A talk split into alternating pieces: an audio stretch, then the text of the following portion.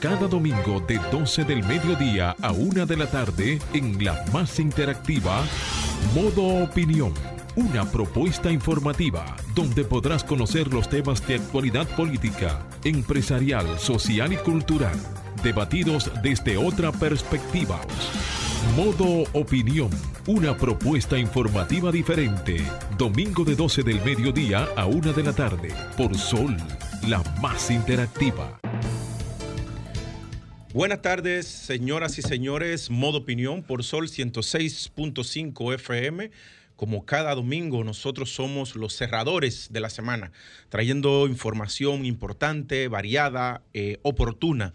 Eh, con un contenido siempre interesante para todos ustedes. Darle siempre las gracias a todos ustedes los que nos escuchan en sus hogares, los que están en la diáspora, bueno, los dominicanos ausentes, porque ya lo corrigieron, los que están en la costa este de los Estados Unidos, el Caribe, Europa, y los que están aquí en el patio en la República Dominicana. Doy la bienvenida a mis compañeros, Samuel Sena y Julia Muñoz Alegre. Buenas tardes, compañeros. Muy buenas tardes a todos los que nos sintonizan como cada domingo en el programa radial más importante de la radio dominicana, Modo Opinión. Muy buenas tardes a todos, esperando que estén, estén teniendo un excelente fin de semana. Así que buenas tardes, Julia. ¿Y esa risa?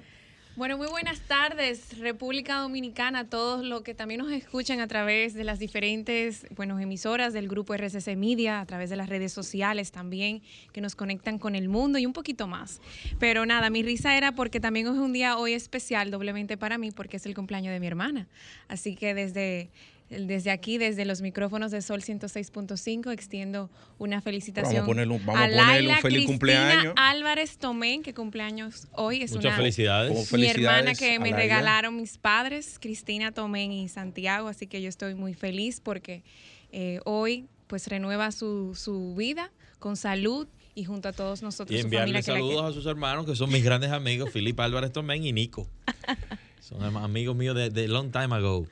Bueno, señores, vamos a continuar eh, con las noticias de la semana y ¿quién inicia aquí? Salud Pública anuncia medidas restrictivas tras la eliminación del toque de queda. El Ministerio de Salud anuncia las nuevas medidas que deberá seguir la población dominicana ante la eliminación del estado de emergencia y el toque de queda. La información la ofreció el mismo ministro de Salud, Daniel Rivera, quien indicó que los hospitales están listos para atender la demanda que pueda surgir luego del levantamiento de la medida. Dijo que el aumento de los casos siempre, nos, siempre los va a preocupar y han estado diciendo que están preparados. Tenemos una reserva de más de 75 ventiladores. Asimismo, y de la DGI se desvincula del señalamiento de corrupción y dice pertenece a pasada gestión. En un comunicado de prensa hizo pública su opinión en la que los hechos señalados a través de la Procuraduría General de la República sobre supuesta corrupción administrativa, dualidad de funciones, abuso de poder, cohecho y delito tributario no guardan ningún tipo de relación con la gestión iniciada el 16 de agosto del año 2020 y que encabeza la Dirección General Luis Valdés Veras. Textualmente, ellos dicen que esta Dirección General de Impuestos Internos reitera su compromiso con la transparencia y la visión de ser una administración de puertas abiertas, por lo que están en la mejor disposición de colaborar en lo que requiera tanto no solo la Dirección Nacional de Ética Gubernamental, sino también la misma Procuraduría General de la, República para llevar a este y cualquier otro hecho hasta las últimas consecuencias. Bueno, con, ese caso de impuesto interno parece que le van a dar eh, un susto a Magín y, a, un funcionario que trabajaba con él que, que abusó de muchos grandes empresarios de este país. Pero se menciona un nombre en específico en la nota de ellos. Eh, alguien Lorenzo, Lorenzo, puedo buscar. Evidentemente, eh, hubo muchas quejas en la administración pasada de, de, la forma, porque no es que no se pague, es la forma en la que se aborda al, a la gente de, tributación. Al, sí, al, al, al sí, al, empresario. Eh, mucha, mucha gente presa y además eh, ellos eh, aplicaron una política de judicializar al que debía, eh, en vez de negociar para que paguen, poner... Eh, la persona que se que habla eh, en la denuncia se llama, y que ya parece que hay una, una denuncia interpuesta contra Lorenzo Natanael Hogando de la Rosa, quien era gerente de investigación y delitos tributarios de la DGI. Ya usted sabe. Ya usted sabe. Entonces, Eh, y es sintomático porque Magín en, estos días salió con un video diciendo que el presidente Abinader había pagado sus impuestos y, al otro día aparece Doña Milagro. Y hablando positivo de, la administración actual. Doña Milagro aparece, mi hermano, al otro día y le pero, la madre. Pero eso está bien, o sea, lo que está mal es no buscar las herramientas para que eso se pueda, pues, instruir dentro de las instituciones que se hagan correspondientes. O sea, si tú estás en la actual gestión y tú encuentras algo, está bien. No, no, no, no, estamos diciendo nada. Jonathan no está haciendo un juicio de valor. Jonathan está, diciendo... Eh, eh, el exdirector de la DGI hizo un pronunciamiento sobre un tema público que se estaba tratando, del tema de los Pandora Papers. Y de buenas a primeras, no se sabe si es coincidencial o no, coincidenció Ah, se, presentó una denuncia formal ante la Procuraduría General de la Doña Milagro al otro día. Señores, vamos a una pausa y volvemos.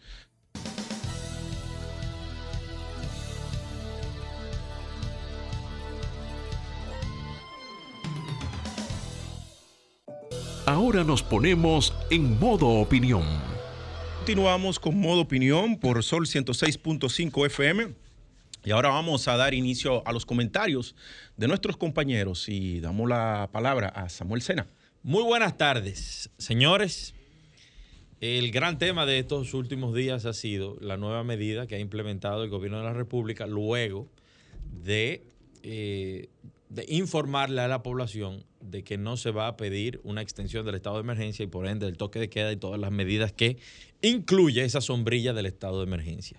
Pero para sorpresa de muchos, se, están estableciendo o ya se establecieron normas impuestas por salud pública y eh, indican que toda persona no vacunada con sus dos dosis al día 11 del presente mes no va a poder entrar a, lugares públicos, a restaurantes, a gimnasios o va a tener que presentar una prueba PCR de los últimos siete días, tengo entendido.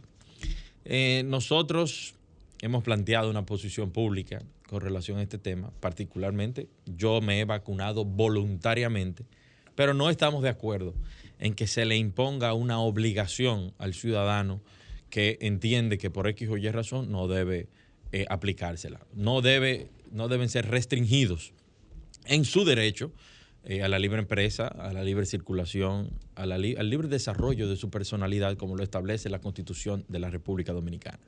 Se supone que nosotros los vacunados nos estamos, estamos tomando medidas a los fines de protegernos. Ellos, los que no quieran, tienen que atenerse a las consecuencias de tomar sus acciones. Pero no creo que esto pueda, eh, de esto deba llevarse a tal punto de generar lo que se llama o lo que se le pudiera llamar un apartheid entre vacunados y no vacunados en una determinada sociedad. Hay que tener mucho, mucho tacto con este tipo de medidas, hay que consultarlas antes, porque lo que traen es eh, distorsiones en el sistema, discusiones entre personas y uno no sabe eh, cómo puede afectar, incluso hasta la misma dinámica comercial, en, en momentos en los que el país está tratando de, de dinamizar la economía, de activar los comercios.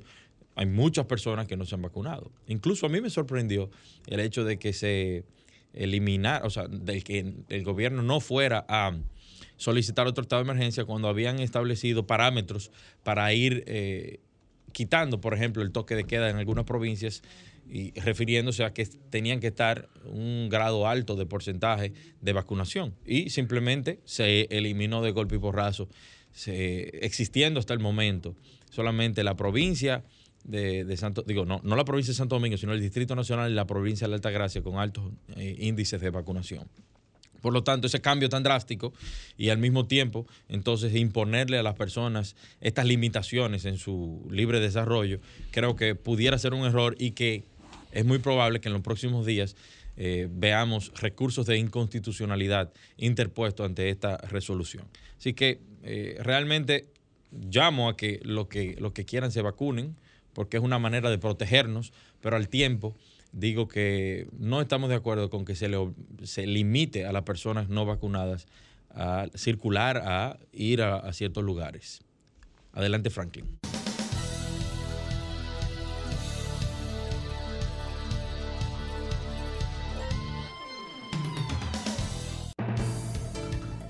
Bien, continuamos ahora con el comentario de Julia Muñoz Alegre. Muchísimas gracias, Jonathan. Y hoy voy a referirme a un tema de alta prioridad nacional. Y qué bueno que hoy, pues, es un día en el cual también se celebra a nivel mundial el tema de la salud mental. Y hay que poner nuestros ojos no solo nosotros, como vamos a decir, entes que estamos de alguna, de alguna forma apoyando y visibilizando los problemas de la sociedad como como comunicadores, como profesionales, sino también a toda la sociedad y a las mismas autoridades, quienes son los que toman las decisiones y los que hacen las, las políticas públicas realmente tangibles. Hoy se celebra en el mundo un tema de alta prioridad que busca unir a todos los sectores y sensibilizarlos ahora aún más después de los estragos que ha ocasionado la pandemia del COVID-19. Este es un tema que ha cobrado pues muchas vidas porque, por ejemplo, a nivel mundial, más de 264 millones de personas sufren de depresión y el suicidio sigue siendo la segunda causa de muerte entre jóvenes de 10 15, 16 años a 29 años. En el caso de la República Dominicana, la demanda ha desbordado significativamente los servicios de salud, específicamente los servicios psicológicos de los hospitales, donde a diario llegan más de 15, 20, 30 pacientes para cinco, solamente cinco especialistas y hasta para uno en los que se encuentran los centros de salud.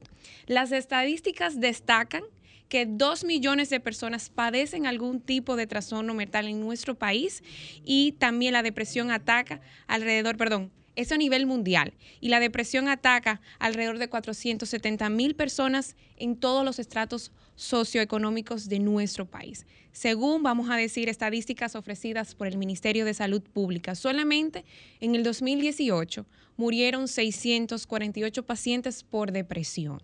El Colegio Dominicano de Psicólogos en el pasado mes de agosto hizo un llamado destacando que el desbordamiento actual de la calidad de la atención psicológica en los hospitales es alarmante, donde las mismas autoridades deben de poner sus ojos, y no solamente sus ojos, hacer acciones que puedan dar resultados a esta demanda social que ha, sido, que ha ido aumentando por la pandemia. Y también destacó que para poder brindar una asistencia psicológica adecuada, mínimo se requieren entre 45 y 60 minutos. Imagínense cuando hay un desbordamiento de la demanda de estos servicios.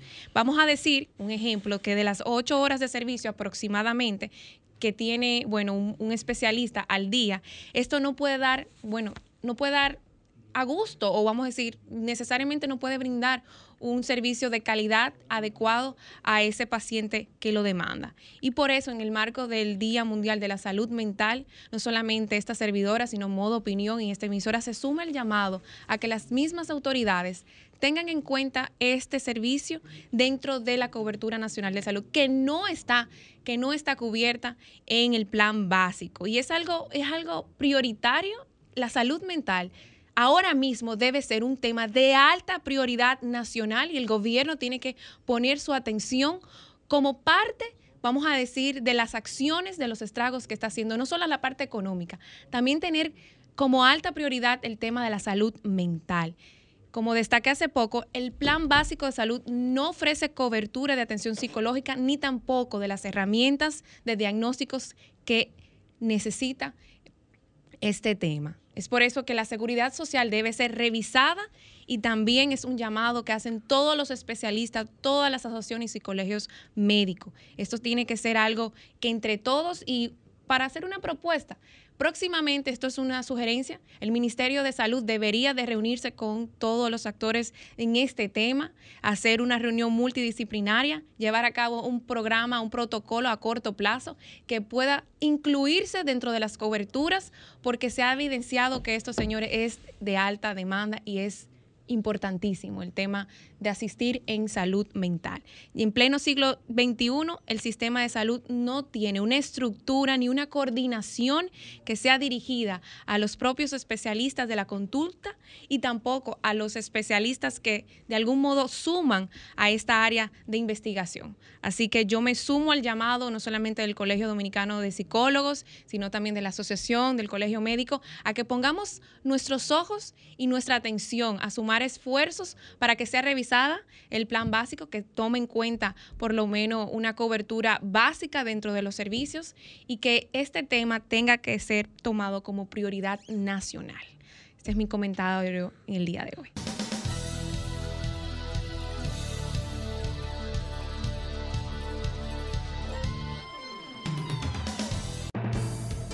Bueno, Julia, eh, decirte que asumimos eh, ese comentario tuyo de manera completa y total, y yo creo que sí, que hay que darle seguimiento y darle apoyo a mucha gente que le afecta la calidad de vida porque tiene un problema psicológico, un problema psiquiátrico, que la gente cree que el problema psiquiátrico puede ser un, grado de locura, ¿no? Ansiedades que le dan. Señores, y estábamos hablando fuera del aire, Samuel, que esto afecta a todas las edades. eso no es a los adultos, a los niños. Esas desapariciones de gente y demás. Eh, muchas de ellas son personas que no han sabido cómo trabajar y bregar con la ansiedad, sobre todo con la época del encierro. No, y entonces se ha exacerbado con la pandemia. Entonces, y también se ignora se ignora que la gente que está en la tercera edad, cuando ya los hijos se van de del hogar, caen en un grado de depresión por la soledad en la que se encuentran. En Inglaterra hay un ministerio de la soledad.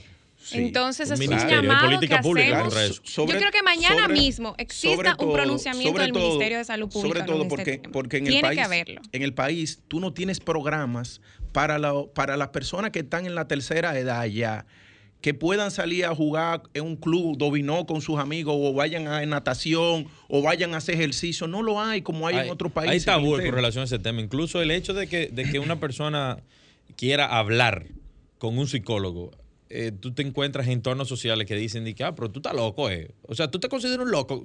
No, o sea, a veces es bueno tener un árbitro, un neutro profesional, que pueda, con el cual uno pueda hablar, incluso desahogarse, y que te pueda decir, mira, eh, analiza esto, analiza aquello. ¿Tú me entiendes? Y, eso tiene que ser parte natural de, los procesos sociales. debe ser parte de los servicios básicos de salud. Sí, debe estar cubierto también. correcto. Ahora hay una, se está abocando a la modificación de la ley 8701 eh, del Sistema Dominicano de Seguridad Social. Yo participé de las vistas públicas y pude escuchar muchos de, eh, de los planteamientos de la colectividad en sentido general. Yo creo que este es el momento de poner reglas claras a las ARS con relación al tema de las coberturas. Eh, no solamente del tema del fondo de pensión, que ha calado mucho porque es dulce, es miel ahora mismo por la crisis económica y la gente necesita eh, ingresos. Pero el tema de la salud y de la salud mental debe ser abordado desde, ese punto. Bien, señores, ahora vamos a continuar con el comentario de Jonathan Cabrera. Eh, mire, señores, el domingo pasado, pues aquí en el programa nos sorprendió con la trágica noticia del asesinato de la arquitecta Leslie, eh, ¿verdad? Eh, em, también eh, el domingo pasado nos sorprendió porque justo estábamos tratando de comunicarnos con la directora de comunicación de la Policía Nacional y, bueno, parece que ella estaba preparando la, la mostrenca rueda de prensa y fatídica información que virtió el domingo porque la policía, aún teniendo asesores, de Colombia que están trabajando con ellos y el tema de la de diseñar un, una, una, un modo de comunicación hacia la ciudadanía de los, de los problemas que pasan y en lo que está envuelto la Policía Nacional, pues eh, no nos pudimos comunicar con ella ese día. Y, yo creo que fue lo mejor que no nos comunicáramos, porque eh, cuando esa declaración que dio la directora de comunicaciones de la Policía Nacional, eh, la coronel, ahora mismo no tengo el nombre, eh, ella trataba de justificar que lo que dio origen a la muerte de Leslie fue un choque y que ese policía persiguió a Leslie porque chocó con la familia. Eh, yo considero que, primero, la, indignación social que creó el asesinato de Leslie, pero también el, ese, ese modelo eh, tan gastado que tiene la Policía Nacional de echarle eh, a tierra a la pupú de gato. O sea, el embarre que hace el gato, que, que, huele muy feo, como cada uno de los escándalos de la Policía Nacional o donde están envueltos policías activos de la Policía Nacional, y que la Policía Nacional lo que hace es que busca, en vez de eh, hacer una, un mea culpa y demostrarse empático hacia los crímenes cometidos por miembros de la Policía Nacional, lo que hace que busca echarle tierra pero el hedor es tan grande que la gente como quiera se da cuenta y la policía lo que hace es que queda peor ante la ciudadanía. Ahora mismo el gobierno está embarcado, el presidente Luis Abinader eh, está consciente de que se necesita una reforma de la Policía Nacional. Ha, creado una comisión, eh, por ahí andan unos ex, eh, ex directores de la, de la Policía Nacional presentando sus opiniones. Yo creo que, miren, es urgente ya el, el modelo reformar el modelo en que funciona la Policía Nacional en la República Dominicana y la manera en que se comunica y asumen las culpabilidades. Eh, lo que ha salido a, relucir es que desde el motor en que andaba el, que acompañaba al, asesino de Leslie, que era un motor limado, que no se sabe dónde está el motor, eh, yo decía ese, el domingo pasado que cómo era posible que, que, que Leslie la chocaron, donde el choque era atrás en, la parte de atrás del conductor. O sea, eh, aquí saben muy claramente que aquí hay, hay, hay, hay, eh, atracadores y, delincuentes que lo que hacen es que se les trayan a mujeres detrás para que ellas tengan que salir del vehículo y, y usted sabe lo que pasa. Y que ninguna mujer que se le traigan por detrás de noche, y menos en André Boca Chica, y menos en André Boca Chica se va a detener. Entonces, no se ha evidenciado, y hay muchas cosas que rondan en torno a la muerte de esa joven. Eh, pero yo lo que sí estoy claro y estoy convencido es que la, Policía Nacional no puede seguir haciendo el ridículo y tratando a los dominicanos como estúpidos cuando dan esas declaraciones, tratando de ellos, de encubrir a los policías asesinos que tienen ahí. Que hay bandas armadas en la Policía Nacional, bandas dirigidas por, por altos rangos de ella y que no, no buscan no, crean inseguridad, porque de eso es lo que ellos se benefician. Entonces yo creo que eh, eh, eh, director de la policía y usted y la directora de comunicaciones hicieron un papel ridículo tratando de tapar el asesinato de Leslie con esas declaraciones del domingo pasado. Y yo creo que ustedes tienen que trabajar más de cara hacia la ciudadanía y de cara a lo que nos afecta. Modo Opinión presenta la entrevista. Bien, señoras y señores, continuamos en modo opinión y ahora venimos con una entrevista interesantísima. Venimos con la señora Carolina Ramírez, especialista en seguridad nacional. De manera que le damos la bienvenida. Muy buenas tardes. Buenas tardes. Buenas tardes. Sí, buenas eh, tardes. bienvenida a nuestro programa, Carolina Ramírez. Un gusto tenerla con nosotros. Gracias, gracias a ustedes por invitarme a comentar.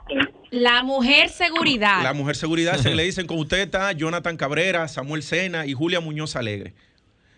Eh, Julia, vamos eh, con la pregunta. claro que sí, aprovechar su experiencia y todo lo que usted ha pues estudiado. Nos llamó mucho la atención recientemente en el día de hoy, creo, ¿verdad, eh, Samuel?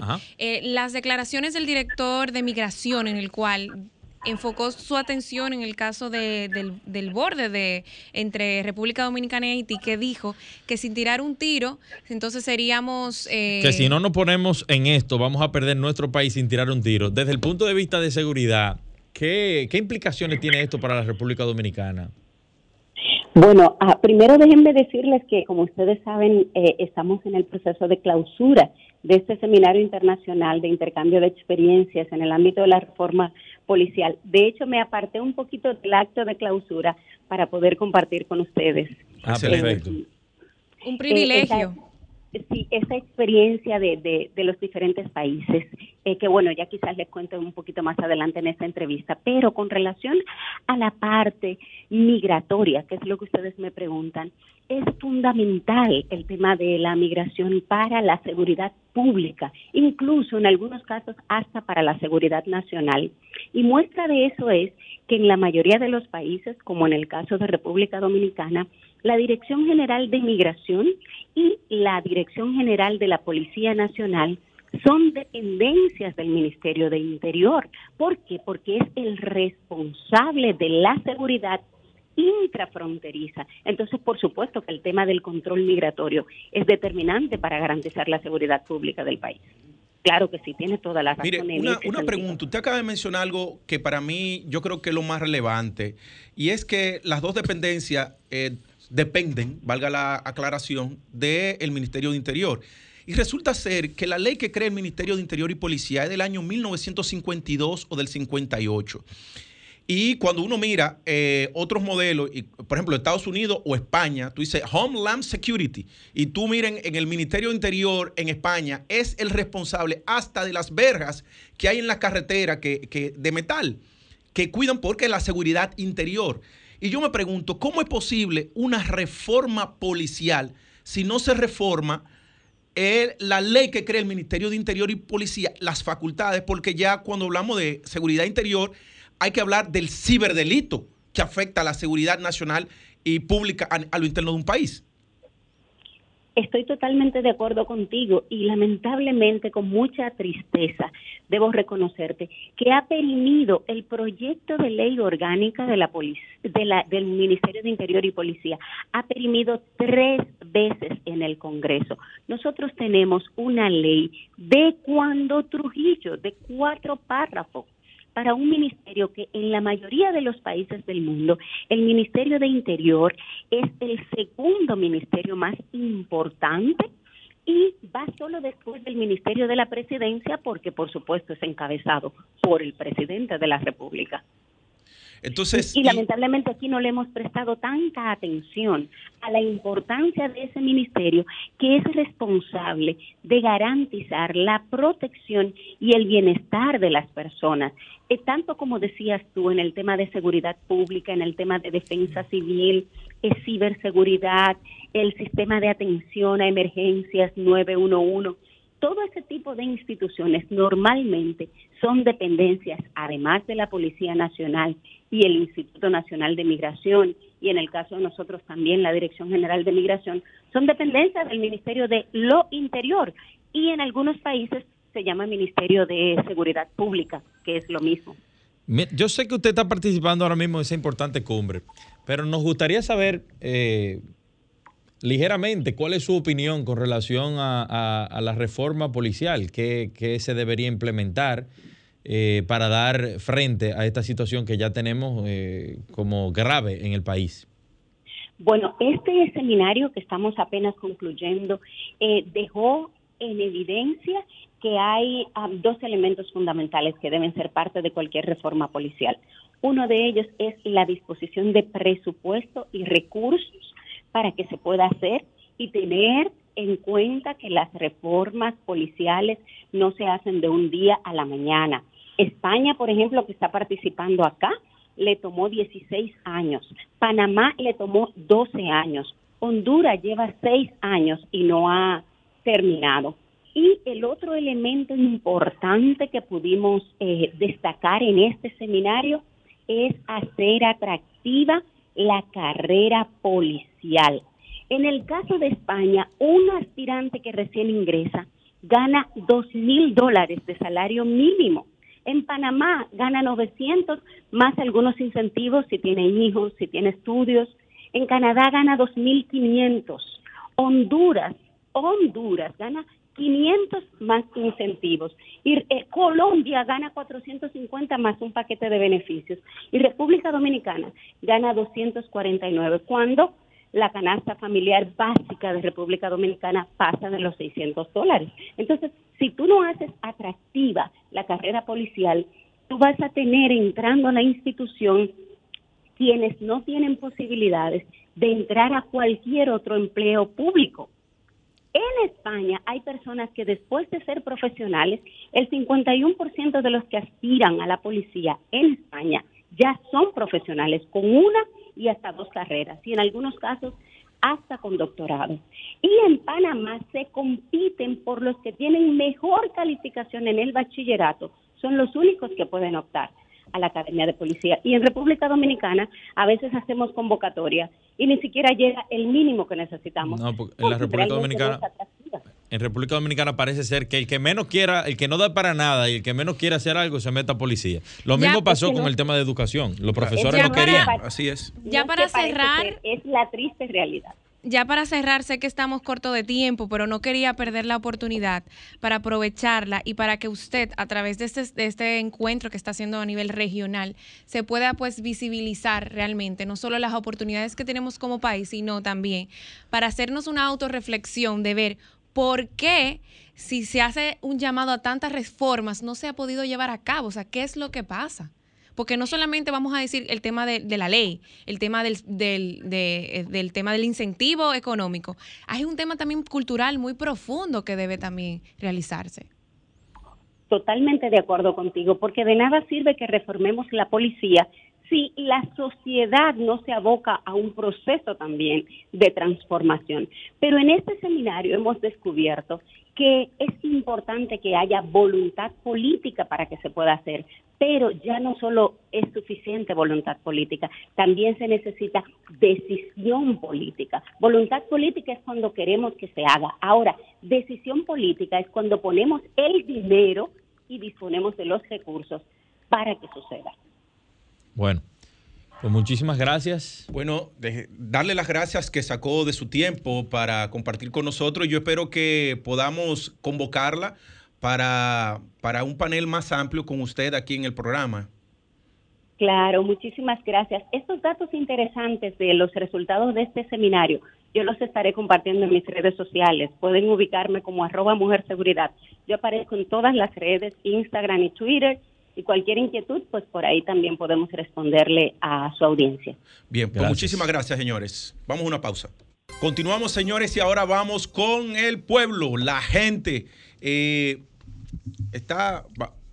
Estamos de acuerdo con, la. ¿Usted está de acuerdo con la. Restricciones a los no vacunados? A los no vacunados, que si usted no se vacunó, no puede entrar a ningún lugar, ni siquiera a su trabajo. ¿Sí o no? Llámenos ahora. Restaurantes, gimnasios, ¿sí o no? Comunícate 809-540-1065. 1-809-200-1065 desde el interior sin cargos.